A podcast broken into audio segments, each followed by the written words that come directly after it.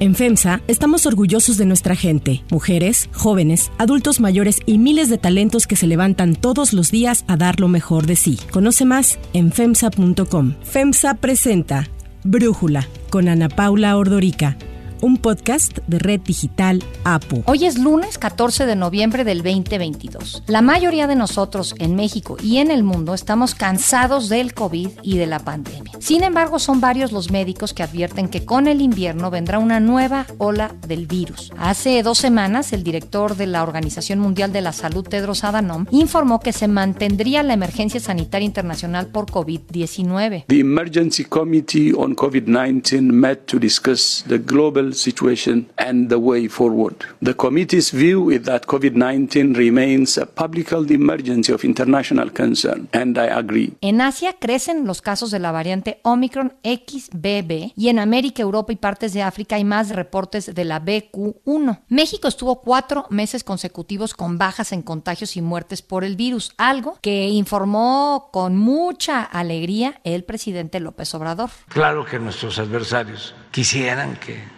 viniera la quinta ola y luego la sexta y la séptima. Pero México es un país bendito. El gusto duró poco, ya que según el reporte semanal de la Secretaría de Salud, hay más de 4.000 casos nuevos, un pequeño aumento en los casos activos y en muertes. La OPS informó en septiembre que existía una alta probabilidad de que en México aumentaran los contagios tras las fiestas del Día de Muertos y continuaran al alza hacia finales del año. Ciro Ugarte, director de emergencias de salud de la OPS, dijo que mientras más se flexibilizan las medidas sanitarias contra COVID, más aumentan los casos activos. Expertos han alertado que la llegada del invierno podría ser compleja por la circulación de tres virus respiratorios al mismo tiempo. El de la influenza, las nuevas subvariantes de Omicron y el virus sincicial respiratorio. Los efectos ya se están viendo en otros países como Estados Unidos, ya que los casos de los tres virus están aumentando, por lo que especialistas invitan a aplicarse las dosis de refuerzo contra COVID e influenza, así como utilizar cubrebocas en espacios cerrados con poca ventilación. El subsecretario de Salud, Hugo López Gatel, por su parte, ha dicho que no debemos de alarmarnos con los síntomas de la gripa. Es la temporada de los virus respiratorios, muchos tendremos alguna enfermedad catarral y no debemos angustiarnos pensando que es COVID. Si en algún momento se presentara un repunte de COVID, como puede ser el caso que las otras regiones del mundo lo transmitan hacia la región de América y eventualmente pudiera llegar a México, lo informaríamos oportunamente. Para entender qué tanto debemos de preocuparnos, le agradezco a Javier Tello, médico y analista de políticas en salud pública platicar con nosotros. Javier, ¿qué hacemos? ¿Qué tanto nos preocupamos? Mejor le hacemos caso al subsecretario López Gatel en el sentido de que no hay nada de qué preocuparse. ¿Tú qué piensas? Yo, Ana Paula, me voy a acotar a un texto que fue publicado por el doctor Carlos del Río Chiriboga, uno de los mejores infectólogos del mundo que trabaja en la Universidad de Emory. Lo publicó con el doctor Jaime Sepúlveda, uno de los mejores epidemiólogos que hemos tenido en México, donde nos dice, tenemos que preocuparnos este invierno. ¿Por qué? Ya lo comentaste perfectamente bien. Número uno, la pandemia sigue, la pandemia no se va a terminar y lo más probable es que ahora veamos cómo están surgiendo estas nuevas variantes, como la B.11, por ejemplo, y que para esto no tenemos en este momento una vacuna válida. Hay que recordar que estas vacunas bivalentes, que por cierto no tenemos en México,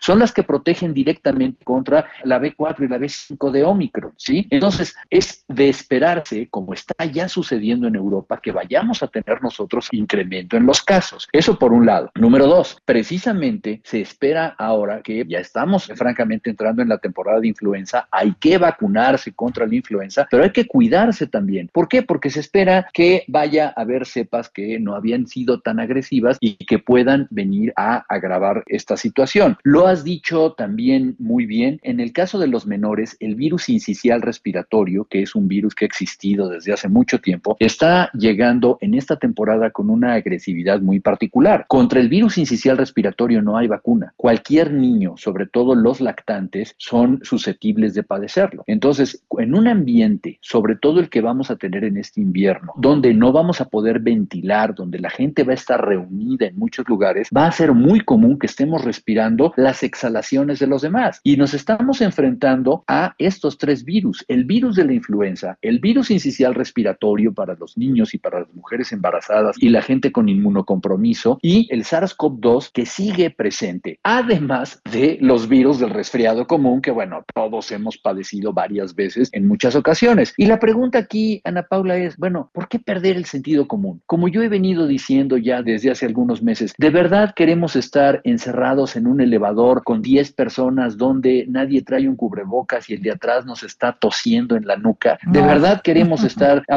abrazándonos en la oficina cuando estamos todos encerrados así nada más? Creo que es tiempo de realmente de ser cautelosos, de vacunarnos contra la influenza, de tener los refuerzos necesarios en la vacuna de COVID y de cuidarnos. Justo te quiero preguntar, ¿qué podemos hacer para protegernos? Tú hablas de cuidarnos, a mí me llamó la atención este artículo del doctor Carlos del Río y Jaime Sepúlveda del 2 de noviembre, en donde escribían que hay ya tratamientos para COVID que han avanzado, que hay dos medicamentos que ya están disponibles, son vía oral y disminuyen mucho el riesgo que se vuelva a enfrentar una enfermedad severa y que acabemos en el hospital. Hablaban de Paxlovid de Pfizer y Lagebrio de Merck, el Molnupiravir de las cuales escuchamos mucho y de pronto pues se nos han olvidado estas cosas. Lo que me llama la atención es que se trata de medicamentos ya autorizados por la COFEPRIS, pero pues son difíciles de conseguir en México, que ellos apuntan es más fácil conseguir invermectina, que ya está probado no funciona. ¿Tú qué recomiendas? Bueno, primero hay que poner un contexto. ¿eh? Tanto Paxlovid como Mulpinavir son dos productos antivirales que tienen unas recomendaciones muy precisas. Estas recomendaciones son para su uso en pacientes en los que tienes confirmados una infección por SARS-CoV-2, una infección de COVID-19, pero que tienen altos factores de riesgo. Por ejemplo, los ancianos y los pacientes que no han sido vacunados. Es decir, no son medicamentos que se recomiendan para la población general. Mm. No son un tratamiento normal ni un tratamiento rutinario. El tratamiento sigue siendo el tratamiento sintomático y las medidas generales de observación y acudir al médico en caso de agravarse. Eso es lo que hoy se puede ofrecer. ¿No es ni siquiera como el Tamiflu? No, no tiene nada que ver con el Tamiflu. El Tamiflu es un antiviral que ha comprobado su eficacia de una manera, vamos a llamarle normal, para el virus de la influenza. En este caso, estos dos antivirales solamente están indicados en pacientes que no han recibido vacunación, en pacientes con inmunocompromiso o pacientes ancianos de alto riesgo. Mm. Específicamente es para eso. Dicho lo anterior, es verdad que no tenemos una facilidad para adquirirlos en México. Número uno, el sector salud adquirió algo así como 300 mil dosis, las cuales tiene prácticamente, voy a decirlo en el buen sentido de la palabra, secuestradas para uso exclusivo del sector salud dentro del sector salud. ¿Esto qué significa? Que si algún médico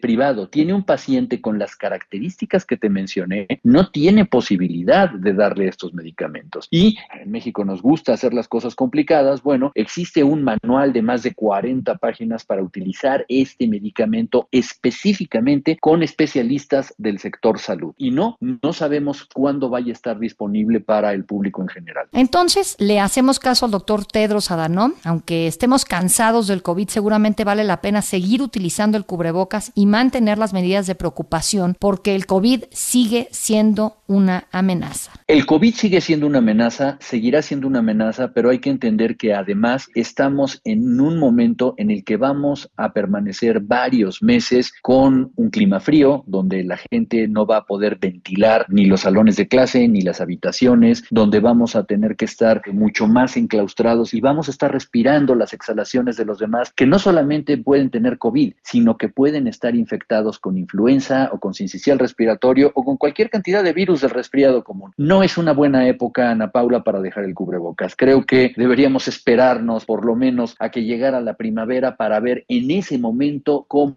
estamos en condiciones de infectabilidad y entonces ver si podemos volver a tomarnos esta pequeña libertad que hoy está causando una vez más picos de contagios en Europa, en los Estados Unidos y ya empezamos, como bien comenzaste diciendo tú, en México. Javier Tello, muchísimas gracias por platicar con nosotros. Ana Paula, estoy a tus órdenes, cuídate. Si te gusta escuchar Brújula, te invitamos a que te suscribas en tu aplicación favorita o que descargues la aplicación Apo Digital. Es totalmente gratis y si te suscribes será más fácil para ti escucharnos. Además, nos puedes dejar un comentario o calificar el podcast para que sigamos creciendo y mejorando para ti.